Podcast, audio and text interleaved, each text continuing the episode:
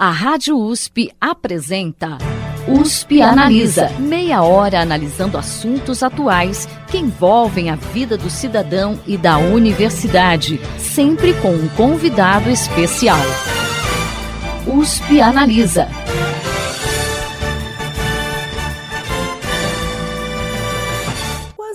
71 milhões de pessoas em todo o mundo foram obrigadas a deixar suas casas em virtude de conflitos ou algum tipo de situação extrema, tornando-se, portanto, refugiados. Essa condição é vista de forma mais sensível na Síria e também próxima a nós, na Venezuela. Para discutir a situação dessas pessoas e como elas têm sido recebidas no Brasil, o USP Analisa exibe a partir desta semana um especial em dois programas com a docente da Faculdade de Direito de Ribeirão Preto da USP, Cíntia Soares Carneiro, e a jornalista especialista em jornalismo internacional pela COGEA e PUC São Paulo, Jéssica Brandino, que também é autora do blog Caminhos do Refúgio. Este programa está sendo gravado em novembro e nossas entrevistadas estão aqui na sede do IEA Ribeirão Preto para um evento sobre esse tema. Sejam bem-vindas ao USP Analisa. Obrigada. Obrigada. Como que a gente define juridicamente o que é ser refugiado? O primeiro conceito jurídico de refugiado veio com a Convenção sobre Refúgio de 1951. E essa convenção, ela delimitava, se caracterizava o refugiado como sendo o europeu por eventos ocorridos antes de 1951. Então estava demarcado geograficamente, temporalmente. Embora a convenção dizia que se algum estado quisesse ampliar o conceito para outras regiões do mundo, Poderia, mas existia esse marco e era principalmente aquela pessoa com a palavrinha-chave que estava sofrendo uma perseguição. E nunca de uma forma individualizada. Só que essa perseguição representava um, uma ameaça coletiva, que é para diferenciar justamente do conceito de asilo, né, que tem essa, essa, essa definição é, que pode ser, pode ser individualizada. Então era basicamente isso. Seu conceito originário era aquela pessoa que está sob ameaça de perseguição em razão de vários motivos, né? religiosos, nacionais, enfim. Pelo contexto tinha muito a ver com a questão da Segunda Guerra Mundial essa definição. Exatamente, não só não só na Segunda Guerra Mundial, mas os eventos que aconteceram na Europa a partir de 1905 várias guerras, né? inclusive a questão dos armênios, né? porque houve um, uma, uma convenção feita anteriormente é, no âmbito da Liga das Nações, mas era voltada especialmente em relação aos armênios, aos russos, né? Sim. Era individual, era para determinados povos. Uhum. Depois ampliou para os europeus. Uhum. E só depois com o protocolo de 67 é, que, ah, que foi feito num contexto já das lutas de independência e de emancipação na África, é que começa a ampliar o conceito de refúgio para outros povos, outras regiões. O Brasil, por exemplo, demorou muito tempo, foi só em 89 que ele é, amplia para refugiados que não são europeus. Né? Em 92, isso entra na prática, reconhecendo os angolanos como refugiados no Brasil. Houve uma resistência muito grande em aceitar o conceito de refúgio de uma forma ampliada. E depois a gente vai sofrer né, assim, várias mudanças, várias evoluções, em razão de, umas situações específicas, não só na África, mas também na América Latina, com as diversas declarações, que é diferente das, das convenções e do protocolo, mas são declarações em razão de um contexto específico da América Latina. A gente tem a, a, a Declaração de Cartagena, e depois, subsequentemente, a, a de San José, a do, do, do México, de Brasília, ampliando o conceito de refúgio para pessoas que inclusive sofressem, grupos de pessoas que sofressem violações graves, violações de direitos humanos. Mas por muito tempo, inclusive no Brasil, né, Jéssica, o conceito era muito associado a conflito, discriminação e perseguição. Se você não caracterizava essa perseguição, esse risco mesmo, em função de, de um grupo todo sob ameaça, dificilmente se, se adquiria o status de refúgio no Brasil. Tive a oportunidade de conversar com alguns congoleses né, que chegaram ao Brasil no início dos anos 90, meio às guerras, os conflitos que estavam ocorrendo no país. E eles contaram assim para mim que a, o processo de regularização naquela época é muito diferente do que a gente tem hoje, né? Era um pouco deixar o pedido e aguardar e não saber exatamente é, como recorrer. Não era uma coisa como a gente tem hoje, que é mais institucionalizado o processo. Então, a pessoa sabe que ela tem que fazer o requerimento na Polícia Federal, ela vai ter que fazer uma entrevista no CONARE, ela vai é, ser ouvida até que o processo dela seja concluído. Naquela época não havia o CONARE, né? Porque a Lei Brasileira de Refúgio é de 97. Então a gente, como a professora colocou, né, demorou um longo processo para a gente ter uma legislação em torno desse tema. E essa legislação ela também vem por uma pressão da sociedade civil até o final dos anos 80, né, tinha essa característica de só considerar como refugiado aquele que era o europeu, só que no Brasil a gente já tinha o um acolhimento de pessoas que saíam dos seus países por conta das ditaduras né, na região da América Latina. E vai ser aí, nos anos 70, 80, que começa o trabalho das organizações, principalmente ligadas à Igreja Católica, que começam esse trabalho de acolhimento dessas pessoas. Né? Mas essa questão da documentação era uma característica à parte, não era esse processo que a gente tem hoje da pessoa conseguir ter o status dela, da pessoa conseguir acessar direitos, isso a gente vai ter mais adiante, né? E existem, por exemplo, direitos e deveres do refugiado, aqui no, no Brasil, no caso, como que funciona isso? Direitos, a partir da, da lei de 97, nós temos alguns benefícios, não é? Não sei se direitos, porque o, refugiado aqui ele estaria com, na, na, condição de qualquer outro estrangeiro, qualquer outro imigrante. Então, em tese, teria os mesmos direitos dos nacionais. Mas eu sempre defendo, assim, é uma, é, eu tenho alguns artigos escritos sobre isso, que a Lei 6.815 ela estabelecia, na verdade, uma, uma série de deveres, né? E, e, e era absolutamente discriminatória em relação aos direitos né? porque o que era direito para um brasileiro poderia ser a, a um crime se fosse praticado por um imigrante ou por um estrangeiro. Né? Por exemplo, o direito de se sindicalizar para o brasileiro era um direito. Se um estrangeiro se sindicalizasse ou tivesse qualquer atuação sindical, ele estava passível de prisão e expulsão. Então era análogo a um crime. É, a gente sempre pensa que, que o Estado brasileiro vai ser onerado né, em relação à, à presença de refugiados no Brasil. Já me, já me perguntaram se eles recebiam alguma bolsa do Estado, mas absolutamente não recebem nada. Uhum. Assim, quando tem alguma ajuda do Acnur, né? Uhum. Então, o Acnur, através de associações de acolhida, Sim. aí dá alguma ajuda. Me parece que os sírios recebiam 300 reais, né? Essa coisa do auxílio financeiro era uma, uma questão que ficava para os próprios refugiados que chegavam aqui, né? Se eles teriam um, um suporte financeiro para poder se adaptar. Porque é, é diferente o processo, por exemplo, de um refugiado que chega sozinho ou com a família dele, do, de um refugiado que chega por meio de um programa que o Acnur tem, que é de reassentamento. Uhum. É, quem chega por esse programa que é de reassentamento, que na verdade é uma pessoa que já estava refugiada em um outro país e essa acolhida não deu certo e daí ele precisou é, ser levado para um terceiro país é, ele tem um aporte da ONU para se adaptar ao longo do, de um ano. Então ele tem é, auxílio para pagar o aluguel, né? Paga o aluguel dele, ele tem auxílio nas despesas dele durante esse período. Depois disso ele tem que se, se virar com os próprios recursos.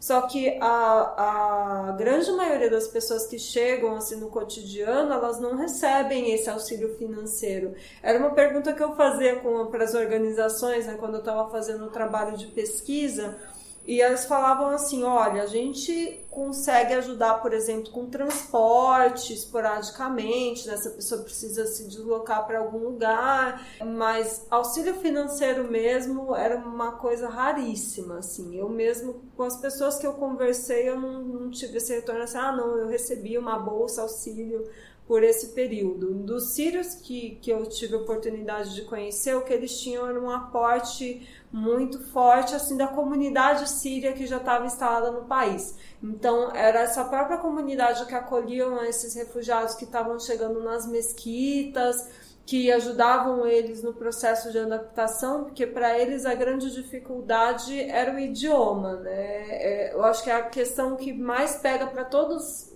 as pessoas que chegam aqui que, de países que não falam português, mas pro, pro sírios a gente sabe só pela nossa dificuldade entender o árabe, né? A gente entende a, a dificuldade é a mesma para a pessoa entender o português e eles contavam com essa rede de solidariedade assim das pessoas para poder se adaptar. É uma coisa assim, acho só um parênteses que eu acho que vale ser feito também, né, que o Brasil é, tem uma resolução própria, né, que determinou que é uma facilitação no processo para reconhecimento dos sírios como refugiados. E isso, assim, quando esse processo foi feito, né, a primeira resolução emitida lá em 2013, eu, eu, acho que fica um pouco no ar, parece que ah, o governo foi bondoso e quis acolher os sírios. E, na verdade, assim, foi um processo, assim como foi feito com a lei do refúgio, de luta das pessoas que estavam ali nesse acolhimento com os primeiros sírios que estavam chegando no Brasil. Como a gente já tinha migrantes, né, uma comunidade estabelecida em São Paulo, essas pessoas começaram a se movimentar vendo que a guerra no país estava se agravando.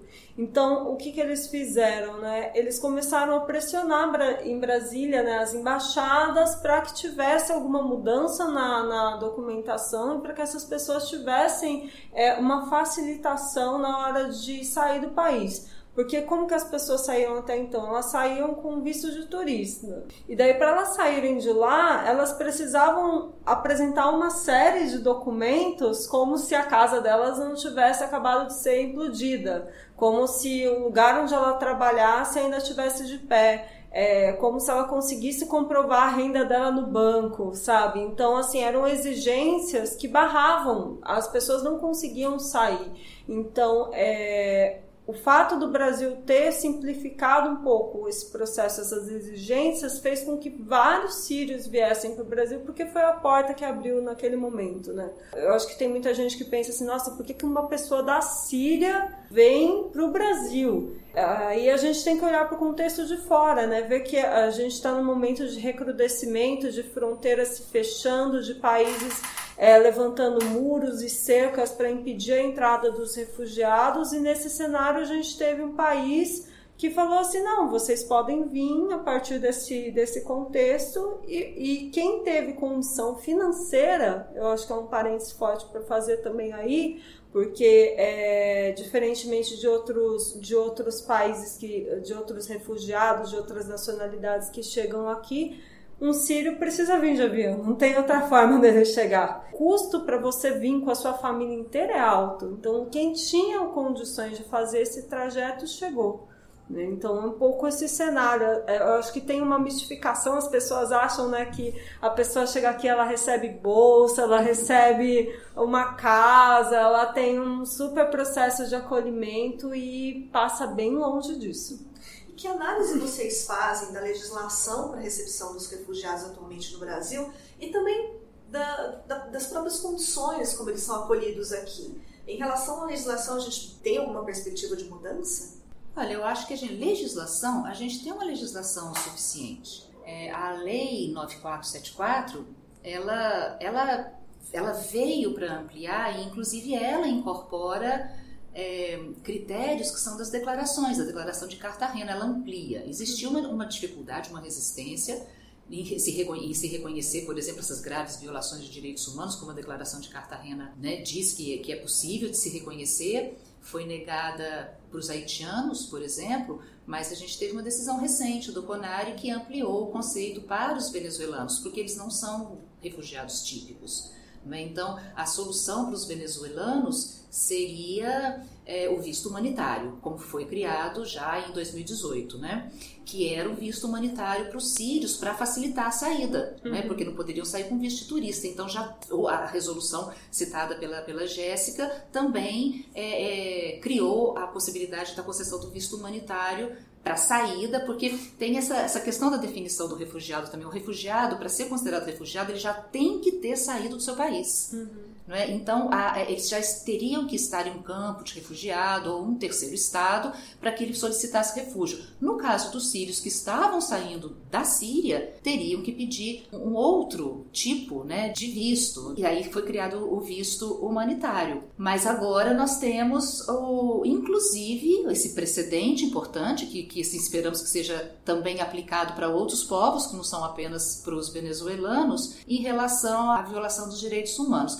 Agora, tem alguns problemas na lei de refúgio também. Por exemplo, a gente tem o princípio da não devolução, né, o non-refoulement. E a lei de refúgio, apesar de ser de 97, ela ainda tem alguns, alguns quesitos, assim, alguns é, resquícios dessa securatização, ou seja, você ver o, o, estrangeiro, estrangeiro entre aspas, o imigrante como um perigo à segurança nacional. Então, a, a lei diz assim, razão de ameaça à segurança nacional pode ser cancelado assim, por interesse nacional, o, o, o, refúgio e a pessoa devolvida. Então, isso não é possível juridicamente, até pela Convenção de 51, mas está lá na nossa lei essa questão da segurança nacional, a possibilidade de cancelamento do refúgio e a entrega. E nós tivemos esse abuso recentemente, né, onde é, refugiados paraguaios tiveram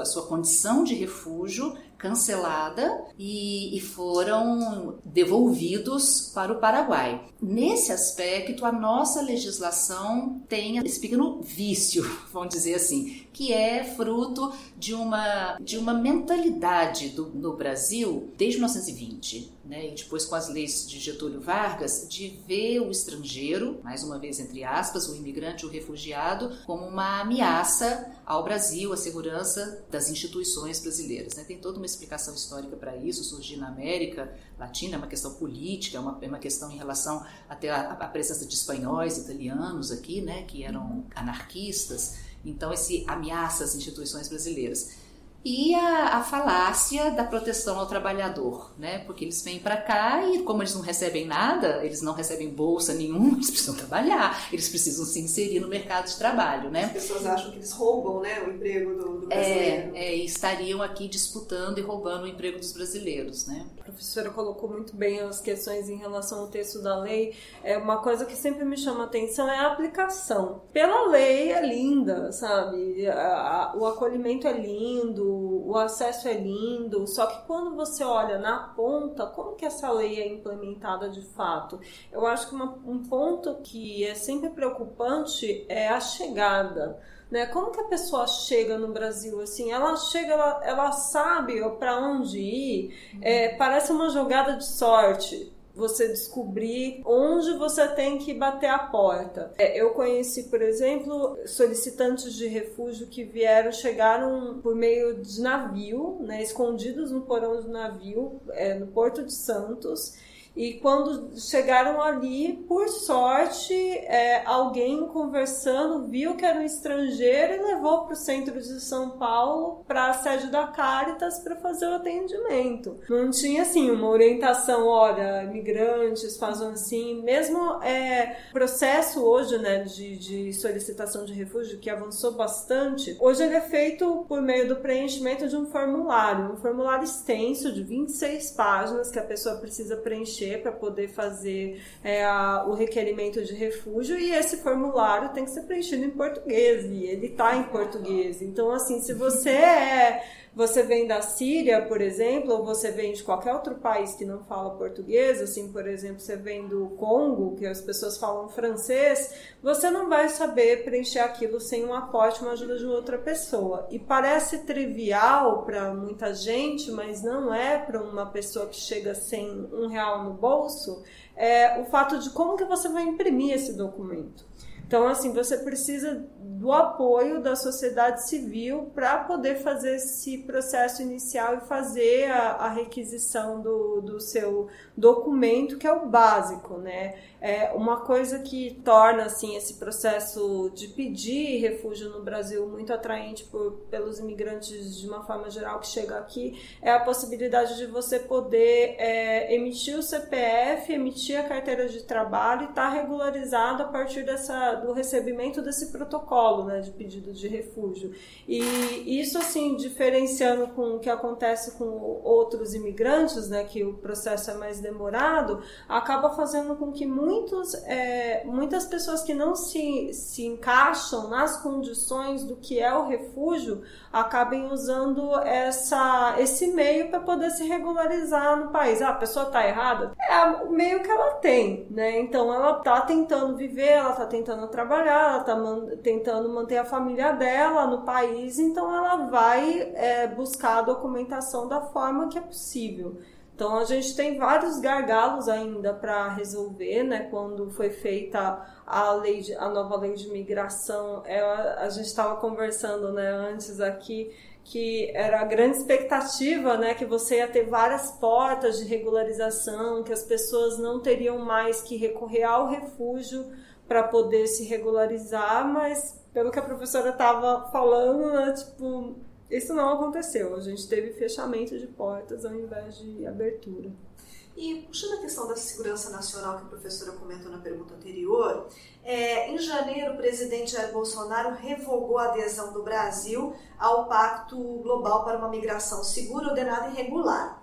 É, professor, eu queria que a senhora explicasse o que, que é esse pacto, né? E também depois queria que vocês fizessem uma análise dessa saída do Brasil né, desse pacto. Olha, a presença do Brasil na elaboração desse pacto foi muito grande, porque eh, são negociações que vinham acontecendo desde 2014, 2016, a gente teve a declaração de Nova York, com a participação do Brasil sobre a questão migratória e a questão dos refugiados também. Né? Na verdade, assim, a, a, até os pesquisadores fizeram uma série, uma série de críticas em relação a isso, de separar em dois instrumentos diferentes, porque, na verdade, assim, a questão ela é complexa. É muito difícil de você é, determinar em um fluxo migratório quem que é um imigrante uhum. normal, né, regular, e quem que é o refugiado. Porque os fluxos eles podem envolver vários tipos de pessoas e de propósitos e de razões. Né?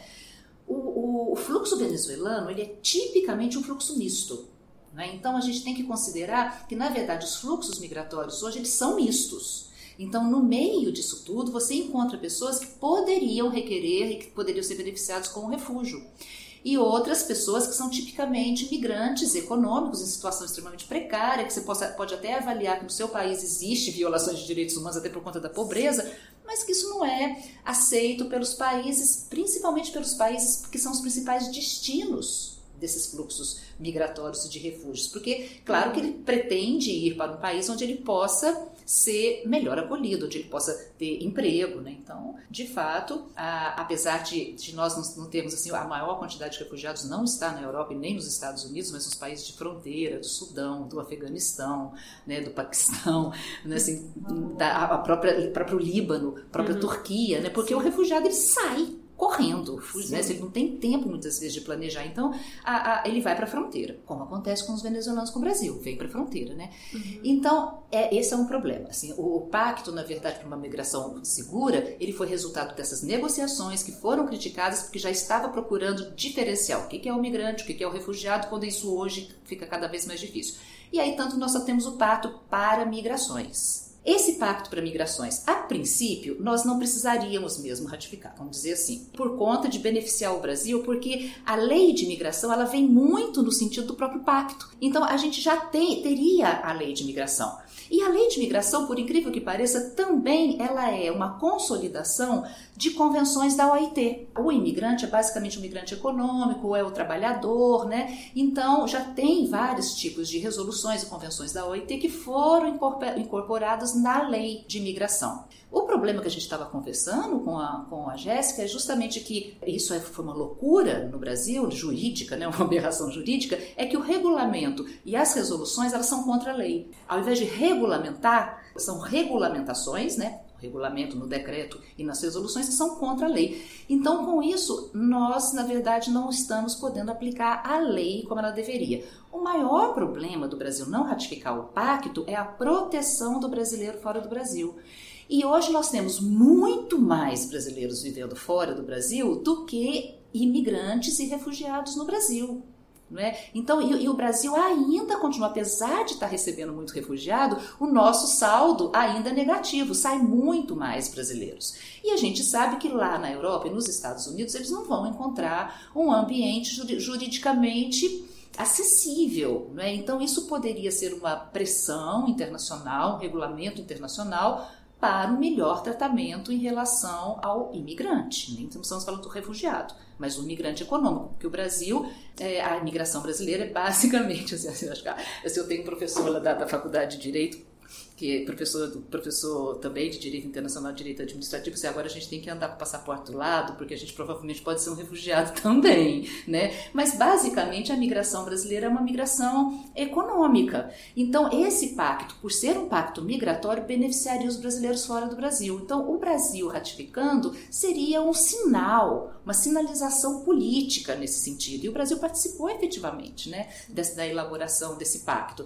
Agora, de fato, com, é, é, se o Brasil tivesse ratificado o pacto, seriam obrigações internacionais. Infelizmente, eu não sei se o governo está muito interessado em, em, respeitar as obrigações internacionais, mas seria uma obrigação internacional que poderia limitar a atuação do governo em editar decretos, resoluções e portarias ministeriais do ministro absolutamente contra a lei, como a gente diz, contra a própria lei né, contra a própria Constituição. Então, é, em razão de um cenário muito específico, de uma conjuntura muito específica do Brasil, seria importante a ratificação desse pacto, mas também justifica por aí a não ratificação, porque eles não querem essa obrigação internacional, querem continuar com uma espécie, como eu chamo, de um estado de exceção jurídica ou de exceção de direitos a imigrantes.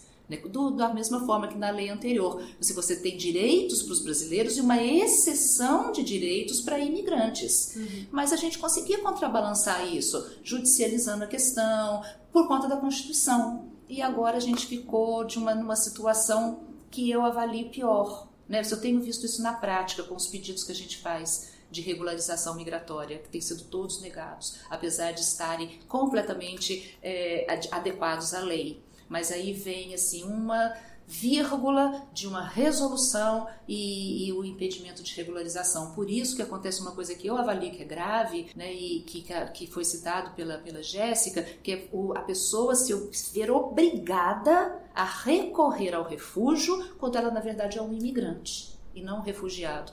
Uma outra questão que é importante a gente chamar a atenção aqui também é que a palavra refugiado ela pode vir com uma conotação que é mal interpretada. A Jéssica deve ter escutado isso, depois até queria ouvi-la sobre isso, porque existe um estigma do refugiado como se ele estivesse fugindo porque cometeu um crime, não por ser vítima de crimes. Então, é uma das, das coisas positivas que hoje no Brasil tem é não haver a identificação na carteira de que ele é um refugiado, porque quando ele vinha a condição refúgio ou refugiado, a pessoa que recebia aquilo já olhava com desconfiança, achando que ele estava fugindo, mas porque ele tinha praticado algum ato Sim. condenável uhum. e não porque estava tentando salvar a sua própria vida em razão de de uma situação de extremo conflito, né? Falando do pacto, a gente não pensa muito né, na gente como imigrante, né? A gente está aqui e a gente nunca imagina que a gente vai precisar sair do país, né? Então é um, um ponto mesmo que a gente precisa se atentar.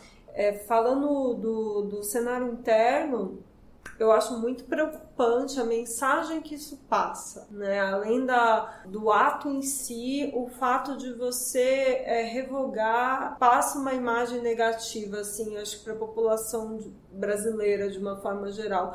Quando o presidente Jair Bolsonaro decidiu fazer isso, ele decidiu alegando que é, o pacto feria agredir a soberania nacional. E esse discurso da soberania nacional, né, como era no antigo Estatuto do Estrangeiro, que tinha essa visão de segurança, né, de ver o, quem chega de fora como um inimigo, ela é trazida nesse discurso, né? Eu tenho que ter a minha soberania. Então, eu eu não posso ouvir nada que venha de fora porque isso fere o meu nacionalismo. A gente tem uma, uma carga muito forte aí no fato do Brasil negar. É, é claro assim que os efeitos são diminutos justamente porque a gente tinha recentemente aprovado uma nova lei de imigração depois de muitos e muitos anos de batalha para isso Mas quem está fora também não sabe que a gente tem essa lei, né? Então a mensagem que se passa internacionalmente também é negativa, né? Parece que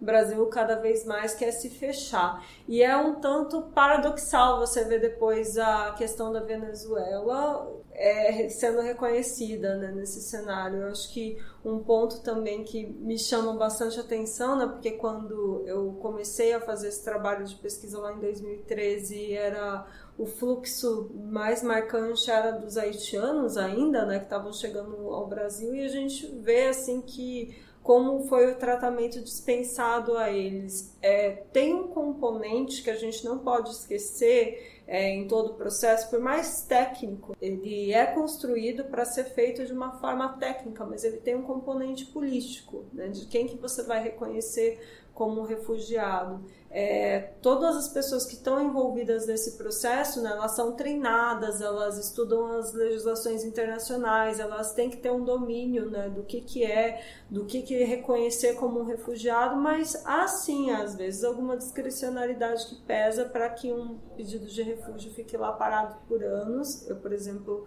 conheci uma cubana que ficou, acho que, quatro anos para ter o pedido dela reconhecido no Brasil e porque ela, ela alegava ter sofrido uma perseguição no país, então é, era uma, era uma situação individual, né? A professora estava destacando justamente esse ponto, né, do, do aspecto do, do refugiado em grupo, mas a gente, quando a, os processos são analisados, eles são analisados aqui individualmente, né? O CONARE vai pegar caso a caso de cada pessoa e vai ver se ele se adequa naquilo que a lei diz sobre refugiado. Então, assim, você não é, deixar o cenário político contaminar essa análise, sabe? Não influenciar, você ter essa visão imparcial né, da, da situação dessa pessoa é complexo. Você precisa ter muito treino, você precisa realmente ter um comprometimento forte mas pode acontecer, né? Não está isento nem aqui nem em qualquer lugar do mundo de você ter essa marcação.